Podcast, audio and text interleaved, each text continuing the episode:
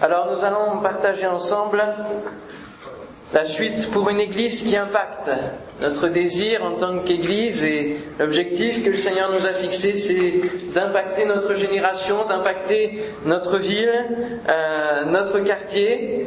Et c'est vraiment la mission que Dieu nous a donnée. On va lire, euh, pour rappel, le verset clé qui se trouve dans l'Épître aux Romains, chapitre 8, chapitre 1er, verset 8, pardon. Un simple verset de Paul, écrivant donc à l'église de Rome, et qui a des milliers de kilomètres entend parler de quelque chose, de leur foi. Je rends d'abord grâce à mon Dieu par Jésus-Christ au sujet de vous tous, de ce que votre foi est renommée dans le monde entier. Waouh De ce que votre foi est renommée dans le monde entier. Et la question que nous étions posée, c'est à savoir si notre foi était renommée dans Montrouge entier, dans la France entière, si on avait un impact en tant qu'Église, et comment, comment pouvoir justement impacter plus l'Église. Et pour impacter, il faut être saisi par Jésus-Christ. C'est ce qu'on avait vu la dernière fois c'est qu'il faut que nous soyons saisis, premièrement, dans notre être tout entier. Avant d'aller vouloir toucher les, gens qui sont autour de nous, avant d'aller euh, remplir notre mission, il faut d'abord que nous-mêmes, nous soyons saisis par Jésus-Christ, que nous prenions conscience euh, que nous avons besoin d'être bouleversés, d'être transformés par le Seigneur. Amen. Il faut d'abord que nous soyons marqués pour pouvoir marquer les autres, pour que les autres voient la marque que nous avons sur nous, la marque de notre Seigneur, la marque de, la vie avec Dieu, la marque de la conversion, euh, la marque, l'empreinte de Dieu sur nous. Alors ce matin, nous allons voir, euh, non pas encore euh, comment aller impacter à l'extérieur, mais nous allons voir que nous sommes tous appelés à impacter autour de nous, nous sommes tous appelés à travailler pour le Seigneur, à servir pour le Seigneur. Est-ce que vous en êtes conscient? Est-ce que vous croyez? Oui. Nous sommes tous appelés à vivre la parole de Dieu, à la mettre en pratique, et à, vivre les promesses de Dieu, et à vivre aussi, et à mettre en pratique, à obéir au commandement du Seigneur, et à la mission qu'il nous a donnée.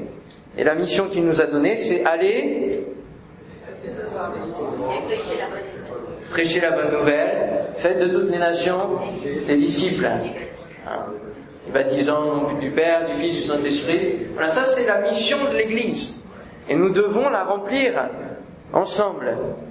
Et nous allons voir ce matin, au travers de quelques paroles, comment Jésus lui-même a impacté les disciples pour préparer justement l'Église.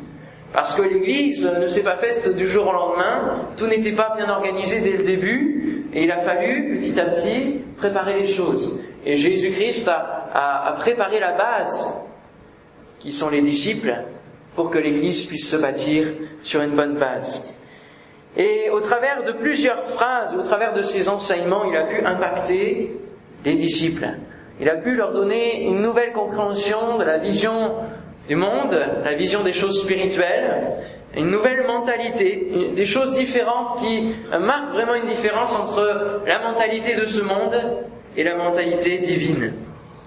Alors, une, une question, dans quel grand passage Jésus va impacter les disciples, va les enseigner d'une manière forte, va prendre le temps de les avoir avec lui pour les impacter, les influencer? Quel est le grand passage? Oui, le serment. Sur la montagne. Vous savez où ça se trouve dans la Bible? Matthieu 5, 6 et 7. Hein. et justement, dans ce, sermon sur la montagne, il y a à six reprises quelque chose qui va dire au, au, chapitre 5, il va dire cette même expression. Vous avez appris que, vous avez été modelé selon un modèle. Vous avez appris que euh, c'est œil pour œil, dent pour dent. Vous avez appris plein de choses, de principes de vie de commandement. Mais moi, je vous dis. Et c'est là que la différence se marque. C'est là qu'il y a un impact différent dans la vie des disciples. Et c'est là que Jésus prépare finalement déjà l'Église, le fondement de l'Église. où il va commencer à balayer et à interpeller les, hommes sur leur manière de vivre, sur leur façon de vivre, sur leur mentalité, sur leur état d'esprit. Il va leur dire, vous avez appris ça? Oui, c'est vrai. Et même si c'était les commandements de la loi de Moïse, comme il le dira, je suis venu non pour abolir la loi, mais pour l'accomplir. Et, l'étau de la loi va encore plus se resserrer finalement, en disant, mais moi je vous dis, je vous dis d'aller beaucoup plus loin. C'est cela qu'il démontre au travers de, ce chapitre. On va aller justement dans Matthieu 5 ensemble, voir un peu plus précisément ce qu'il en est. Matthieu 5, au verset 17, ne croyez pas que je sois venu pour abolir la loi ou les prophètes, je suis venu non pour abolir, mais pour accomplir. Au verset 21, euh, vous avez entendu qu'il a été dit aux anciens, tu ne tueras point. Hein, ça, c'est le commandement, un des commandements, des, dix commandements donnés à Moïse. Et il va dire, mais moi, je vous dis que quiconque se met en colère contre son frère mérite d'être puni par les juges. Et il va, il va resserrer encore plus la loi. Il va euh, étendre et, et même peut-être actualiser finalement cette loi. Vous avez appris qu'il a été dit, verset 27, et à plusieurs reprises comme cela. Et il terminera avec le verset 43 où il dit, vous avez appris qu'il a été dit, tu aimeras ton prochain et tu haïras ton ennemi. Mais moi, je vous dis, aimez vos ennemis. Voyez, c'est encore plus qu'aimer son prochain. Aimez vos ennemis, bénissez ceux qui vous maudissent, faites du bien à ceux qui vous haïssent, et priez pour ceux qui vous maltraitent et qui vous persécutent afin que quoi? Quel est le but de tout cela? Afin que vous soyez fils de votre Père qui est dans les cieux. Car il fait lever son soleil sur les méchants et sur les bons, il fait pleuvoir sur les justes et sur les injustes. Si vous aimez ceux qui vous aiment, quelle récompense méritez-vous? Les publicains n'agissent-ils pas aussi de même C'est-à-dire les gens, du, du monde, les gens communs, ne le font-ils pas? Et si vous saluez seulement vos frères, que faites-vous d'extraordinaire? Les païens aussi n'agissent-ils pas de même Soyez donc parfaits comme votre Père céleste est parfait. Souvent, euh, nous disons la perfection n'est pas de ce monde. Hein. L'erreur est humaine et euh, c'est un petit peu une excuse dire euh, bon, on a encore à progresser. Mais là, Jésus nous dit d'être parfait comme votre Père céleste est parfait. Comment peut-on être parfait sur cette terre?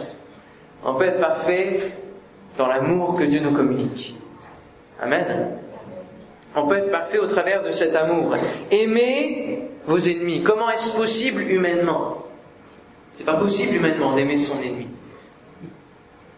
Mais l'impact que Dieu veut donner, la, différence que Dieu veut marquer, c'est justement cela, c'est d'aimer, d'avoir la capacité d'aimer son ennemi. C'est pas toujours facile, mais c'est ce à quoi Dieu nous appelle. Et c'est lorsque il nous demande de, remplir cette mission d'aller et prêcher, c'est aussi d'aller vers son ennemi et de lui apporter la parole de Dieu. C'est aussi d'impacter nos ennemis, de montrer qu'on réagit différemment de ce que le monde réagit, de ce que les gens ordinairement réagissent face à leurs ennemis. Et euh, il est parfois des noms que j'entends et qui me font frissonner parce que je n'ai pas forcément eu de bonnes relations avec eux. Et je me dis, il faut, il faut réagir différemment en tant que chrétien. Et même entre chrétiens, des fois, il arrive qu'on ne soit pas d'accord, mais il faut réagir spirituellement. Il faut réagir d'une manière plus noble, et cette manière plus noble, c'est Dieu qui nous la donne, de pouvoir la vivre. Humainement, on ne peut rien faire. Impacter, avoir une église qui a un impact, c'est vraiment que par la puissance de notre Dieu, et surtout être impacté et le faire dans l'amour. Faire toutes choses avec amour. Et c'est Paul qui dira que vous pouvez faire plein de choses. Oui, vous pouvez répondre à la mission de Dieu. Vous pouvez parler en langue, vous pouvez exprimer les dons spirituels. Vous pouvez faire, avoir toute la connaissance que Dieu peut vous donner, toute la sagesse que Dieu peut vous donner. Mais qu'est-ce que, quel impact ça va avoir? S'il n'y a pas l'amour, il n'y a aucun impact. C'est ça, c'est cela qu'il est en train de dire. Cela ne sert à rien. Cela ne sert à rien. Ça peut peut-être impressionner sur le moment, vous exprimiez des dons, que vous ayez beaucoup de sagesse, ça peut impressionner, mais s'il n'y a pas l'amour dans votre cœur pour faire les choses, l'impact ne sera pas là, il ne sera pas présent. Vous n'impacterez pas les gens autour de vous. Et Jésus invite chacun de nous à impacter ceux qui nous entourent. Jésus va appeler ses disciples comment? Dans quel objectif? Il va les appeler en leur disant Suivez-moi et je vous ferai pécheurs d'hommes. C'est-à-dire, je vais, je vais faire en sorte que vous ayez de l'impact sur les hommes, que vous puissiez toucher les hommes par un nouvel enseignement, par une nouvelle mentalité, une mentalité qui vient directement du ciel. Il faut que nous cherchions à faire euh, notre service, euh, notre témoignage, nos paroles, nos pensées, nos attitudes, tout ce que nous faisons, il faut que nous cherchions à les faire euh, dans la perfection, avec excellence, avec efficacité, avec amour. Voilà, il faut, il faut que nous arrivions pour impacter à faire tout cela comme cela. C'est ce à quoi Dieu nous appelle. Il ne faut pas forcément se préoccuper de, de l'impact que ça va avoir. Il faut que nous nous préoccupions de nous, comment nous sommes. Comment nous le faisons? Si nous le faisons avec amour, si nous le faisons en, allant plus loin, hein, plus loin que la normale, dans, le bon sens. Hein, par exemple, quand il dit euh, euh, aimez vos ennemis, euh, faites, si on vous propose de faire un mille, fais-en deux. Si quelqu'un veut plaider contre toi et prendre ta tunique, laisse-lui encore ton manteau. Hein, au verset 40, donne à celui qui te demande, ne te détourne pas de celui qui va emprunter de toi. Toutes ces choses-là, Jésus nous pousse à aller plus loin, à faire encore plus, même dans la difficulté. Il nous demande d'aller encore plus loin, de montrer que nous sommes capables de, passer au-dessus de la difficulté, de passer au-dessus euh, des blessures. Parce que l'amour nous motive, tout simplement. L'amour nous motive. Il ne faut pas se préoccuper de l'impact que cela aura, ni de comment cela va se produire. Dieu attend de chacun de nous des serviteurs qui sont disponibles. C'est tout ce qu'il attend de nous. Il nous appelle à être des serviteurs entre ses mains, des serviteurs disponibles. Disponibles justement pour recevoir cet amour et pour impacter, être là, présent, dire, répondre au Seigneur, me voici, je suis prêt, envoie-moi. Là où je suis, là où je travaille, là où je marche dans la rue, là où je... Tout, ce que je fais, que je puisse le faire en ayant de l'impact au travers des personnes qui m'entourent. Amen. Est-ce que vous voulez voir des choses changer dans la vie des personnes que vous côtoyez? Euh, Très souvent, lorsque nous nous retrouvons euh, dans, notre jeunesse avec des, bandes de copains, alors nous sommes vite influencés entre euh, justement par le groupe, avec tous les copains qui peuvent nous entourer, n'est-ce pas? Et parfois, lorsque nous sommes seuls, nous réagissons différemment. Tout à fait. Parce que le groupe influence. L'ensemble du groupe influence. Il peut influencer d'une bonne manière, et puis aussi, très souvent, malheureusement, dans ce monde, l'influence du groupe est néfaste. Et il faut que nous, lorsque nous faisons partie de, différents groupes, de différentes euh, cellules sociales, que ce soit dans le travail, etc., nous soyons pas influencés par la mentalité du monde, mais que nous, nous puissions influencer, impacter. Amen changer la donne. Il faut que nous changions les choses. La Bible nous appelle à briller comme des flambeaux dans le monde. Est-ce que vous brillez? Et est-ce que cette chaleur qui brûle en vous, cet amour qui brûle en vous, est visible de par ceux qui vous entourent? Est-ce que cela a de l'influence? Est-ce que votre chaleur est communiquée dans le cœur de ceux qui vous entourent? Ce sont des questions à se poser. Si on n'impacte pas, si on ne fait pas la différence, d'autres le feront à notre place. Et on voit beaucoup dans, dans ces, quelques semaines euh, l'importance pour les politiques de chercher d'autres solutions euh, pour la jeunesse, d'autres moyens, d'autres repères pour la jeunesse que de partir au djihad, par exemple. Ils sont en quête de chercher vers quelle autre meilleure chose? Rediriger la jeunesse pour qu'ils n'aillent pas dans ces, campagnes-là de, violence et de méchanceté, de haine. Et c'est là que l'Église doit intervenir. C'est là que l'Église doit dire, nous avons la réponse. Nous avons le, message différent. Nous avons l'amour de Dieu qui peut changer les vies, qui peut donner des repères aux jeunes, qui peut restaurer les, les vies brisées, qui peut euh, pardonner les erreurs commises. Voilà ce que nous avons, nous. Amen. Et ça, il faut que nous le proposions au monde. Il faut que nous disions. Il faut que nous, nous, nous affichions que nous avons un message différent. Un message d'amour, un message de paix, mais pas un message de paix comme plusieurs ont pu en prôner, et puis ça n'a pas forcément changé les choses, mais un message de la paix en Dieu, avec Dieu, de la réconciliation avec Dieu, qui fait que lorsque nous vivons avec Dieu, alors nous trouvons notre raison de vivre. Nous avons un, un objectif de vie. Nous savons sur quoi nous marchons. Nous sommes solides en Dieu. Notre foi s'établit. Et nous avons une espérance comme nous l'avons chanté. Amen. Qui peut proposer encore de l'espérance dans ce monde? L'Église doit répondre présente. L'Église doit répondre présente. Sinon d'autres vont répondre présent. N'est-ce pas? Je ne veux pas porter non plus tout le temps le, marteau sur, sur la religion musulmane, mais eux, ils, ont, ils, cherchent à proposer des solutions. Et ils proposent justement d'implanter 2000 lieux de culte pour prodiguer le, le message qu'ils ont. Alors avec des valeurs, c'est vrai, mais nous aussi, que faisons-nous? L'Église, que fait-elle? Est-ce qu'elle grandit? Est-ce qu'elle croît alors il faut croire dans les deux sens. Croître et croire, hein Amen Alléluia.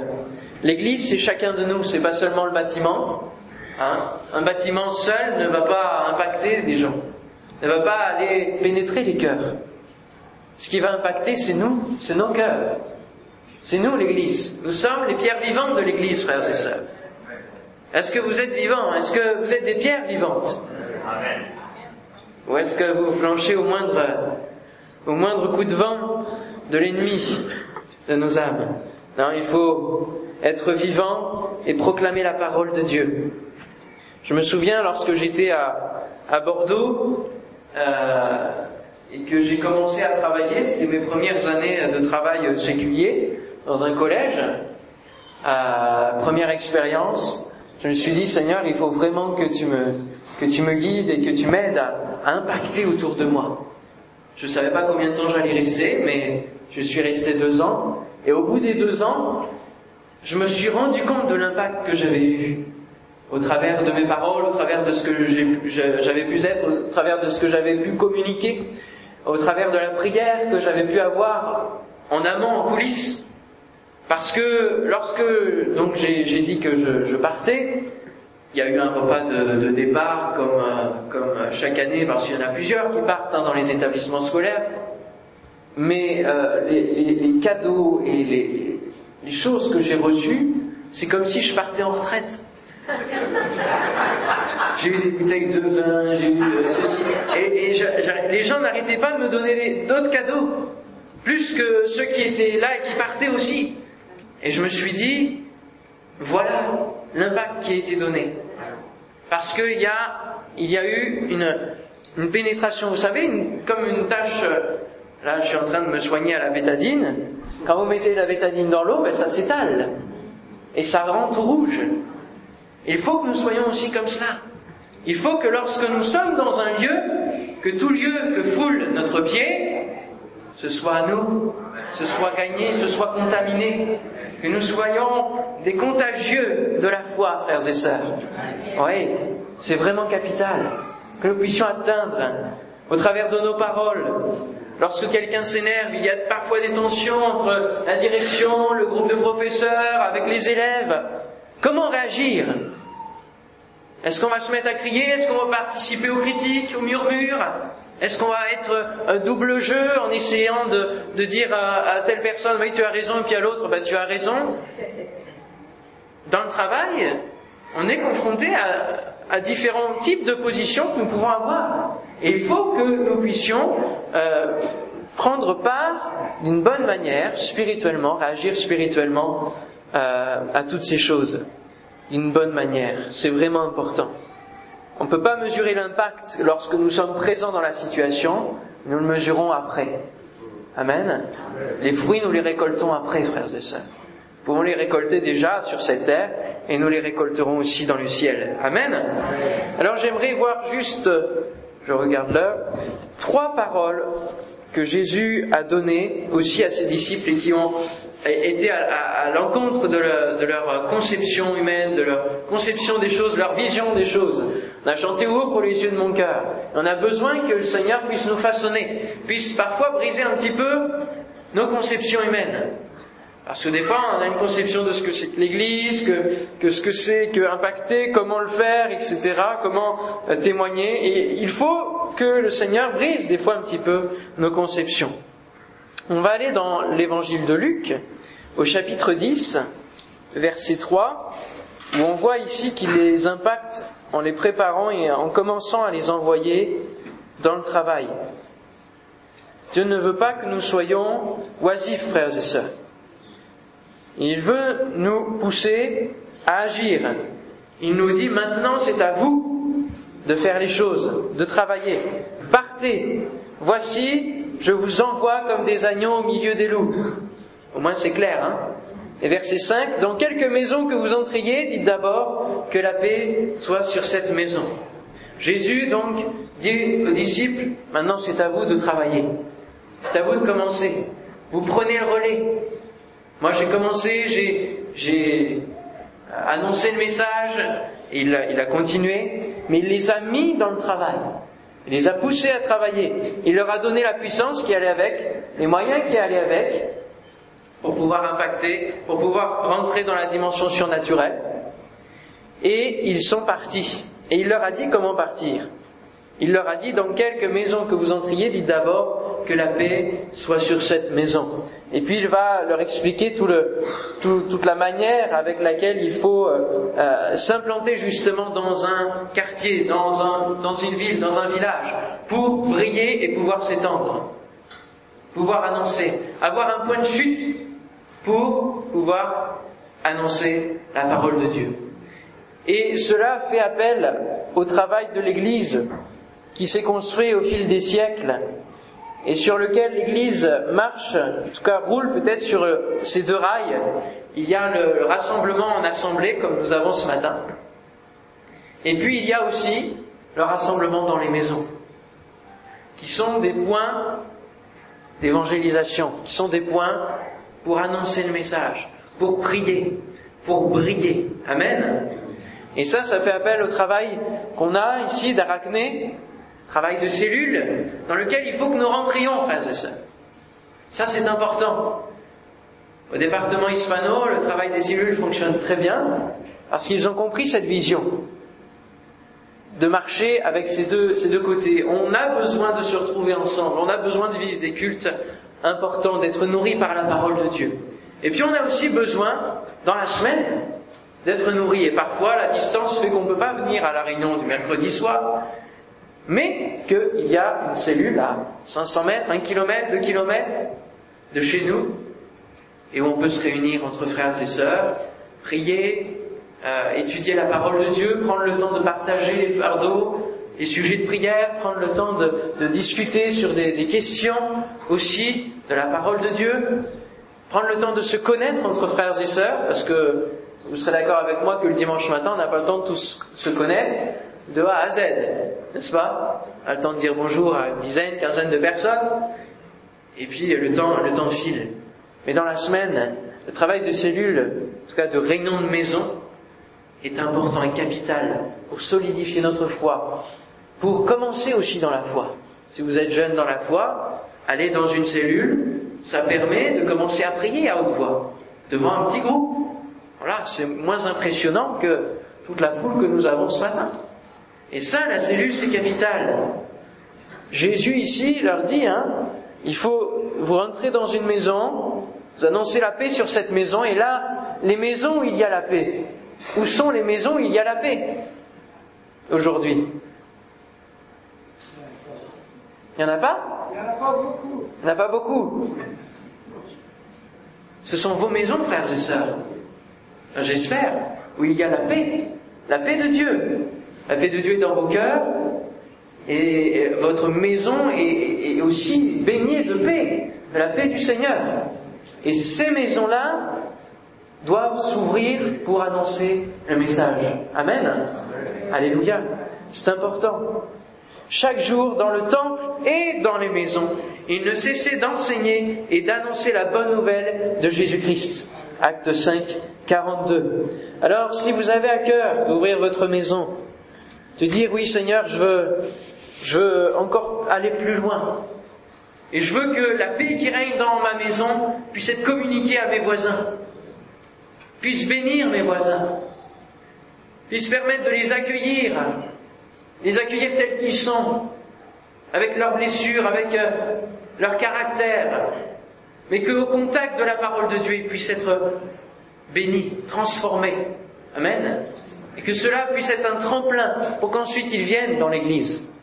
Et les meilleurs résultats, le meilleur impact, statistiquement parlant, dans l'évangélisation, c'est pas forcément les concerts à répétition, c'est pas forcément euh, la radio, c'est pas forcément euh, plein d'autres euh, outils d'évangélisation, mais à 90%, même 92 il me semble, c'est le témoignage personnel et l'invitation personnelle des connaissances. Qui est venu par un témoignage, par une invitation de quelqu'un que vous connaissiez? Ah, Il y a plusieurs mains qui se lèvent. Après, il y a d'autres, d'autres, personnes qui sont venues différemment. Maintenant, ça peut être aussi Internet, etc. Mais les meilleurs résultats, c'est quand vous connaissez la personne. Parce que quand vous connaissez la personne, vous pouvez dire, je vais prier pour toi. Je vais, je, vais, je vais porter ce sujet. Même si toi tu crois pas, même si toi tu pries pas, moi je vais prier pour toi. Est-ce que tu veux bien que je prie pour toi? Et ça, c'est déjà une base. Voilà, lorsque vous connaissez les personnes, vous pouvez donner une Bible, vous pouvez commencer petit à petit à impacter et à, influer dans la vie des personnes qui vous entourent. Pour leur bien, bien entendu. C'est vraiment l'objectif, c'est qu'ils rencontrent le Seigneur. Est-ce que vous acceptez, moi, moi c'est en tout cas quelque chose que je n'accepte pas, est-ce que vous acceptez euh, qu'il y ait des millions et des millions de personnes qui, euh, au retour du Seigneur, ne soient pas pris parce qu'ils ne connaissent pas Dieu? Frères et sœurs, est-ce que vous acceptez cette situation encore aujourd'hui Que nous ne soyons que, à dire 500 000, tout au plus, évangéliques? Si on rajoute euh, peut-être d'autres confessions, on est 1% et quelques, même pas. Est-ce que vous acceptez que l'ensemble de notre pays, jour après jour, des dizaines et des dizaines d'âmes passent de la mort à la vie, plutôt de la vie à la mort, pardon Est-ce que vous acceptez ce constat-là Et vous dites, bon, finalement, les frères et sœurs, ils témoignent à ma place, etc. Non, je ne peux pas supporter cet état de vie. Il faut annoncer la bonne nouvelle. Il faut dire qu'il existe une solution après la mort. Il existe une autre destinée que l'enfer. N'est-ce pas? Vous n'avez pas l'air motivé. Moi, je ne peux pas accepter cette situation. Le Seigneur revient bientôt. Que nous dira-t-il? Que nous dirons? Comme dans l'histoire du, mauvais riche et de Lazare. Que nous dirons? Nos voisins à qui nous n'avons pas parlé, nos collègues de travail à qui nous n'avons pas parlé, et qui se rendent compte que nous, étions chrétiens. Ils nous diront, mais tu, tu m'as, as été avec moi et tu ne m'as jamais rien dit. Alors peut-être, peut-être qu'ils refuseraient, peut-être qu'ils ont refusé. Mais cela ne coûte rien de, de partager la bonne nouvelle. Amen. Une autre parole dans Matthieu 14, 16.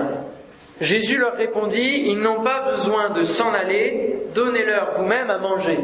Il y avait toute une foule qui était rassemblée de 5000 personnes, même aux alentours de 15 000 avec les enfants et les femmes, qui avaient suivi Jésus. Voilà. Pour l'écouter, pour être nourris spirituellement. Et puis à un moment donné, ben, la nuit arrive et il faut, il faut donner à manger, il y a le temps de, de la pause et, et du coup les disciples, eux, leur conception c'est quoi? C'est de les renvoyer vers les villages, les villes euh, loin de Jésus, les renvoyer pour qu'ils aillent s'acheter à manger. Et Jésus va casser cette conception et va leur dire, donnez-leur vous-même à manger. Il va encore leur dire, c'est vous qui devez travailler, c'est à vous de vous mettre au travail. Ce n'est pas au monde de donner à manger à toutes ces personnes qui sont autour de vous. C'est à vous de donner à manger. Nous ne pouvons pas prier à notre Père, donne-nous notre pain de ce jour si on ne fait rien pour ceux qui n'en ont pas. Et parfois, c'est vrai que nous prions euh, devant notre table bien garnie en disant Seigneur, surtout prends soin de ceux qui n'ont rien. C'est vrai qu'on le prie d'une manière euh, sans, penser forcément à mal, mais je me dis quelque part c'est aussi un petit peu d'hypocrisie, quoi. Et le Seigneur pourrait nous répondre, et, comme il a répondu aux disciples, mais euh, vous avez euh, une ONG qui s'appelle EMA et il y a des besoins. Ceux pour qui tu pries et à qui tu me demandes de donner depuis le ciel comme les corbeaux, de ravitailler comme les corbeaux, toi tu peux le faire. Toi tu peux. Même s'ils sont loin, toi tu peux leur donner à manger. Toi tu peux les aider. Il pourrait nous répondre, lorsque nous sommes devant notre table, mais euh, tu as de quoi inviter quelqu'un que tu sais être dans le besoin. Tu as de quoi. Pourquoi tu ne le fais pas? Pourquoi tu me demandes à moi, dans le ciel, de m'occuper de tout? Et toi, tu ferais rien? C'est ce que le Seigneur pourrait nous répondre, n'est-ce pas? Ne soyons pas oisifs, me dit la parole de Dieu. Ne soyons pas paresseux, nonchalants. Dieu nous attend à l'ouvrage. Dieu attend chacun de nous pour l'œuvre de Dieu. L'Église ne se construit pas seulement avec la seule intervention de Dieu, mais elle se fait avec chacun de nous, frères et sœurs.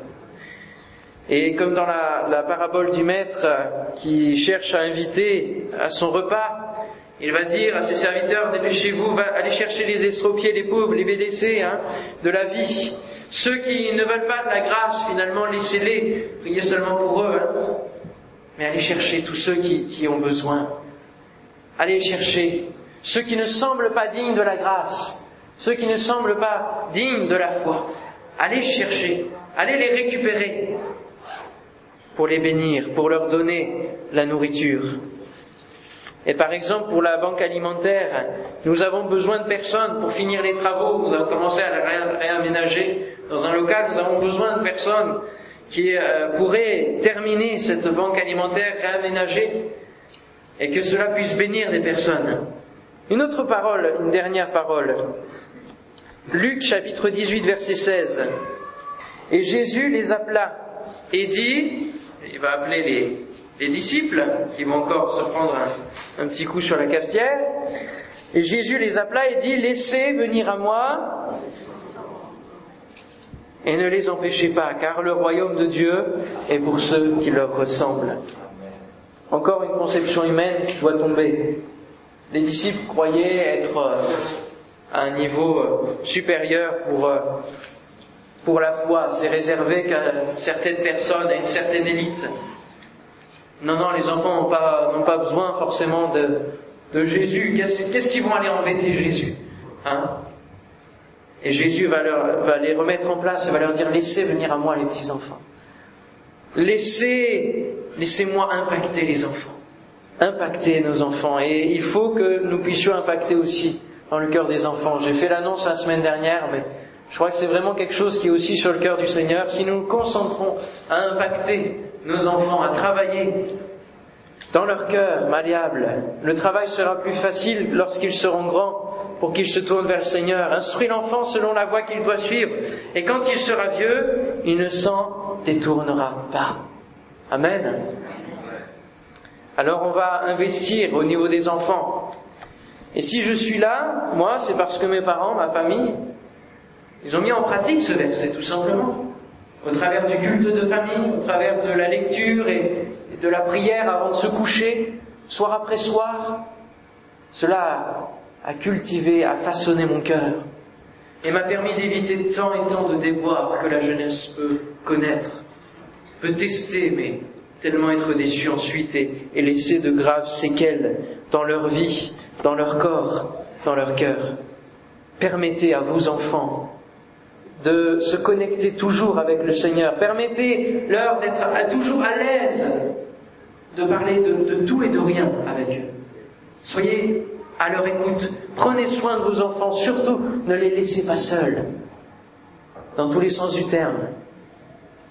Seuls euh, spirituellement et seuls aussi physiquement. Soyez toujours à leur côté, à leur contact. Invitez-les toujours à, se raccrocher au Seigneur, à le prier, même dès leur plus tendre, tendre enfance. C'est important.